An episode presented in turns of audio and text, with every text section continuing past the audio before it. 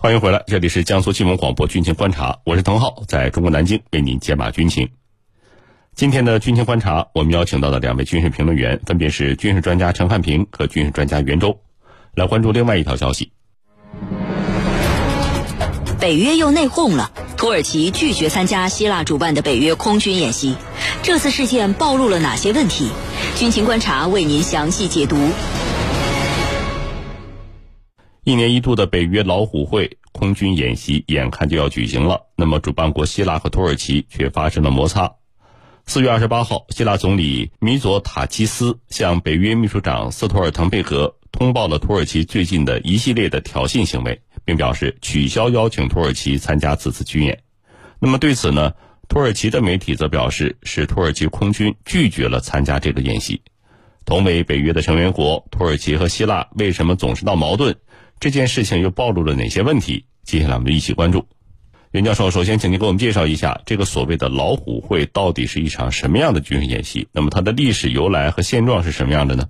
好的，北约的老虎会啊，是北约国家空军呃一种年度集会，它的目的呢是进行经验交流和协同训练。飞机的徽章中拥有老虎和美洲狮标志的空军中队，呃，一般来参加这种活动，因此呢得名为老虎会。呃，每年这个时候呢，北约各国的空军啊，都会将自己部队上的战机，呃，涂上老虎的涂装，呃，那么在这里呢，呃，人们将领略到各种各样的呃虎式涂装。那么在呃冰冷的机械撞击、色彩缤纷的涂装，呃，无疑啊是一种视觉上的盛宴。因此，呃，每年的老虎会啊，都备受媒体的关注。那么北约的老虎会呢，呃，它的。最开始是始于一九六一年，当时呢，英国空军在伍德布雷奇空军基地举办了一场北约军机纹身展，并参与展出的飞机呢，呃，都涂有老虎的图案，所以呢，就称之为老虎会了。呃，不过一开始啊，并没有专门的完全虎纹涂装的战斗机，直到一九六九年那一届的时候呢，才出现了完全虎纹涂装的战斗机。那么人们为这种。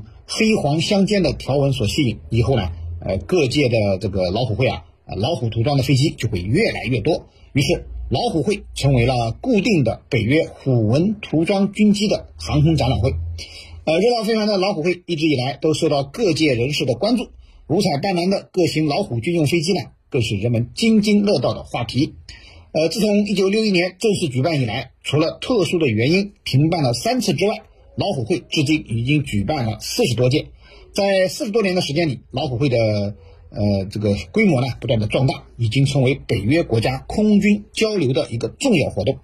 有人把它称为北约成员国空军之间的呃这个高级内部沙龙。呃，目的呢就是使参加各国的空军啊，在不同的训练环境下，最大限度的提高北约成员国的互操作性，分享学习经验。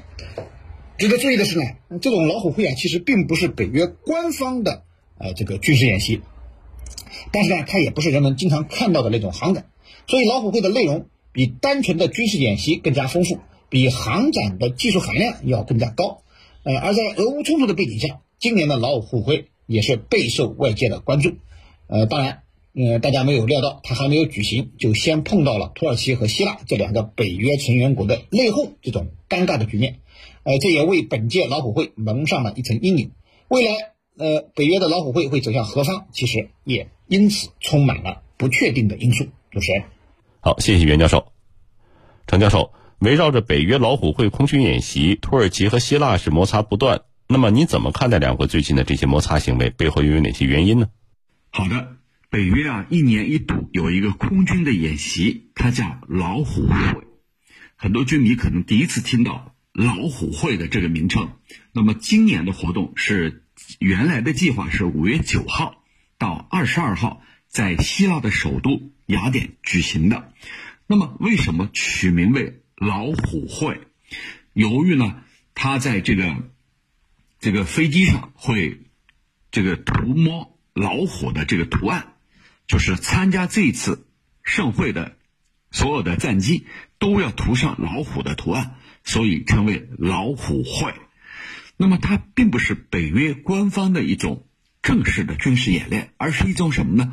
而是一种这个内部交流的一个沙龙，类似于内部的沙龙，它也不是那种航展，就是我看到的这种航空航空展览，而是内部进行交流，比如说战法，比如说 心得啊之间的这个交流的沙龙，主要是呢让参与者在不同的环境下来相互啊这个进行。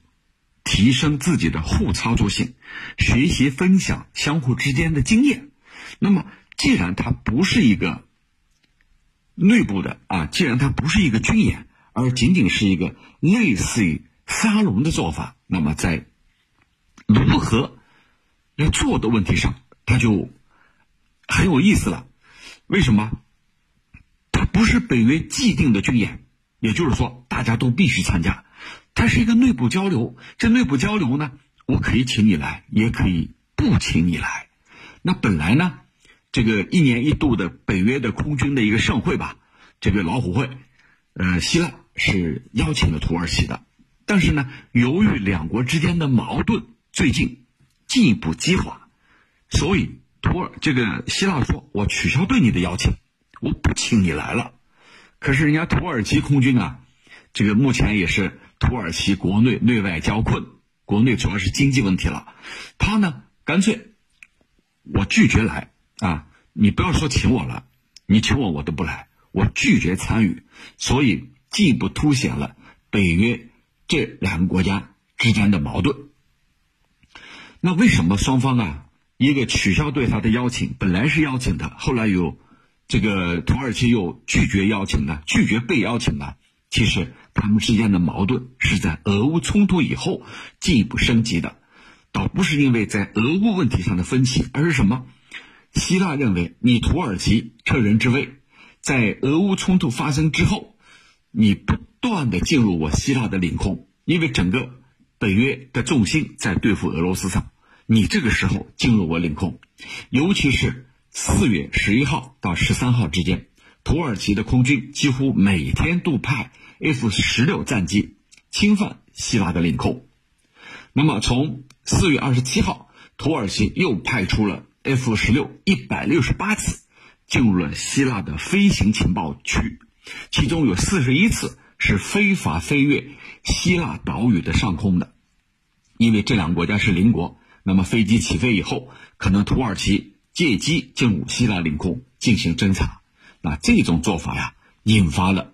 两国之间的这个不愉快，希腊军方还说了，说他们已经启动了爱琴海群岛上的防空系统，海陆海陆空整个武装部队现在都处于战备状态。就是你如果再这么做，别怪我不客气了。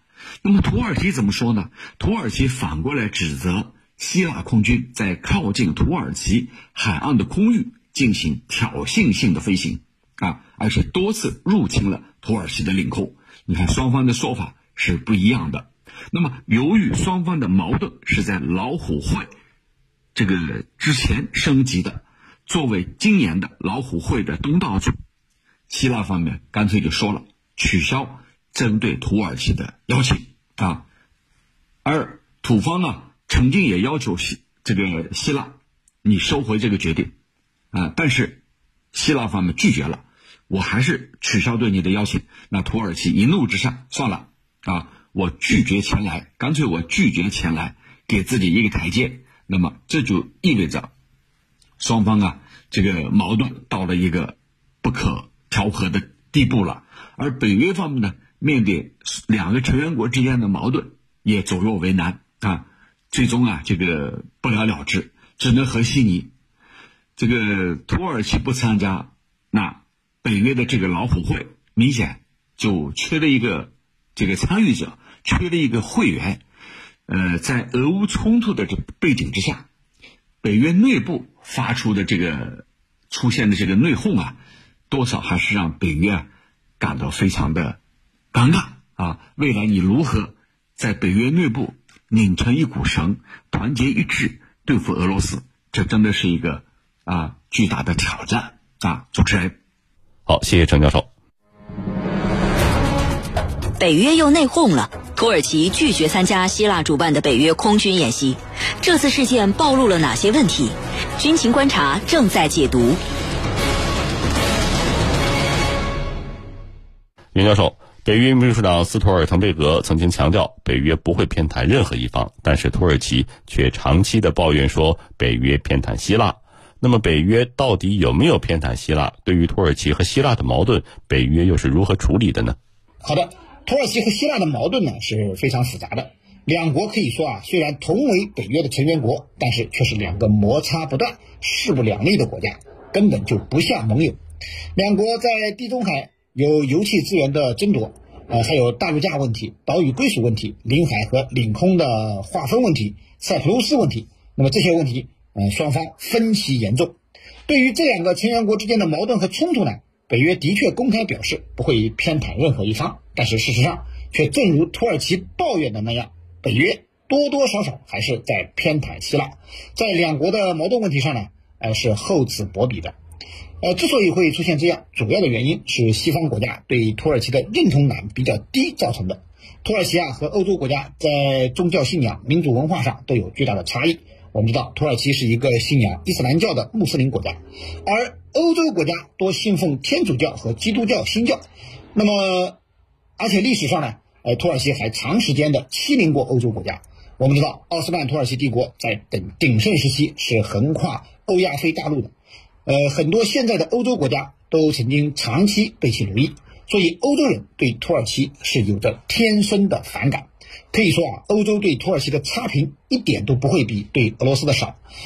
土耳其呢一直想加入欧盟，但是欧洲国家就是不同意，这也证明了欧洲人对土耳其的厌恶之情。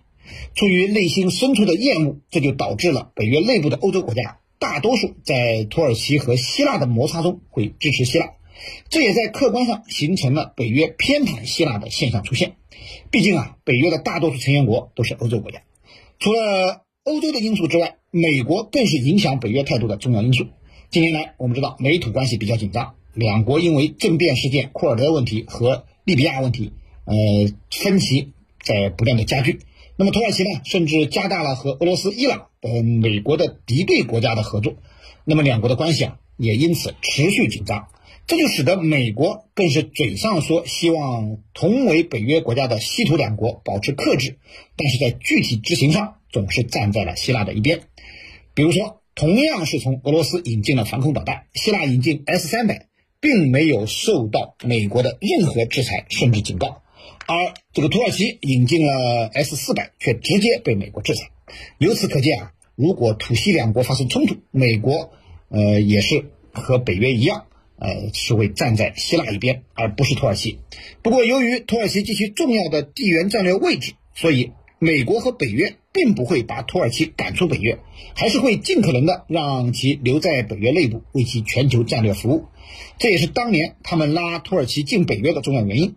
所以，尽管内心偏向希腊，但是表面上，美国和北约会尽可能的在土西矛盾中充当和事佬，那么尽量让两国不要发生严重的武装冲突，呃，从而使局势恶化，影响北约的内部团结。拉偏架的事儿，呃，只能是暗中做了。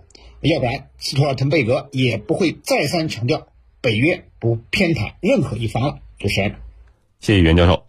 程教授，既然土耳其和希腊积怨这么深，矛盾这么多，那么他们为什么还要一起待在北约这个体系之内呢？另外，两国关系接下来又会如何发展呢？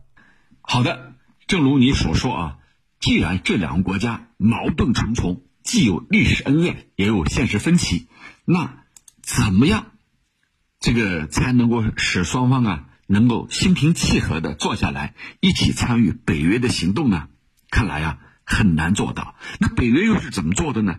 北约秘书长斯托尔滕贝克反复强调，他们两国的矛盾是他们自己的事情，北约不会偏袒任何一方。可是呢，土耳其不这么看，土耳其说你北约是长期偏袒希腊，因为希腊是一个老的成员啊。你北约方面一直对他啊有偏袒，而对我们呢是另眼相看的，对我们不不待见啊，这是土耳其所说的。那么，为什么这两个国家都能够在北约体系里头呢？其实啊，这个在北约内部，如果说一点矛盾也没有，这个不太可能。北约内部里头，不少成员国之间其实都是有矛盾的。我们先来说土耳其跟希腊之间，在历史上，希腊呢曾经长期的被土耳其占领，这是历史上的恩怨。那么现实当中呢，两国在爱琴海问题上分歧是变得越来越大，从最初的大陆架。岛屿的归属，到后来的领海、领空问题，再加上呃一年多前在利比亚问题上的分歧等等，这两国啊真的是处处啊有分歧，处处有冲突。那么这个北约又为什么把土耳其纳入北约体系，而不让他加入欧盟呢？土耳其之所以能加入北约，最重要的还是它自身的。这个独特而优越的地理因素，就是土耳其所处的地理位置是格外的重要。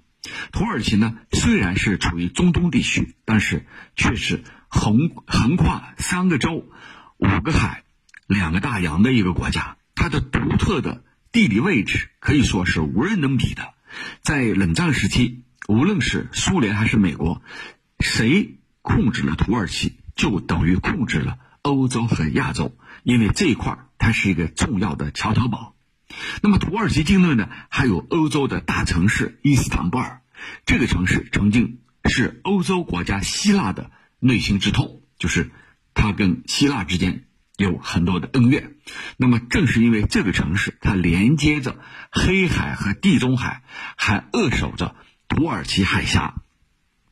除了土耳其海峡，这个还有一个是。这个达达尼尔海峡，这两个海峡可以说，呃，是卡住黑海的出海口啊。这个地方控制了，那么整个黑海的通道也基本上等于控制了。土耳其这种优越的地理位置，自然是历史上的历史上的这个兵家必争之地。比如在历史上有五次俄土战争，当时俄国的主要目的就是夺取地中海的控制权。那么冷战时期，土耳其跟俄罗斯之间啊，这个跟苏联之间，它是有历史恩怨的。那土耳其它是不可能向华约这个靠拢的，因为它的价值观、意识形态跟华约是格格不入的。那怎么办呢？大集团之间，最终啊，他就这个最终就选择了这个北约啊，因为他认为在两大集团之间。选择北约更符合他自身的国家利益啊，呃，所以呢，北约基于土耳其如此重要的地理位置，当然很乐意把它纳入其中。这就是为什么这两个国家有着很深的矛盾、历史恩怨、现实问题，但是北约依然可以把这两个国家接纳进来呢？原因就在这儿。主持人，好，感谢两位军事评论员的精彩解读。最新的军情热点，我们将持续为您关注。以上就是本期军情观察的全部内容。我是滕浩，代表本期节目的责任编辑卫青，感谢您的收听。听众朋友也可以关注江苏广播的直播和回听节目互动和更多的音视频，请您登录大蓝鲸客户端。好，听众朋友，今天的节目就到这儿，我们明天同一时间再见。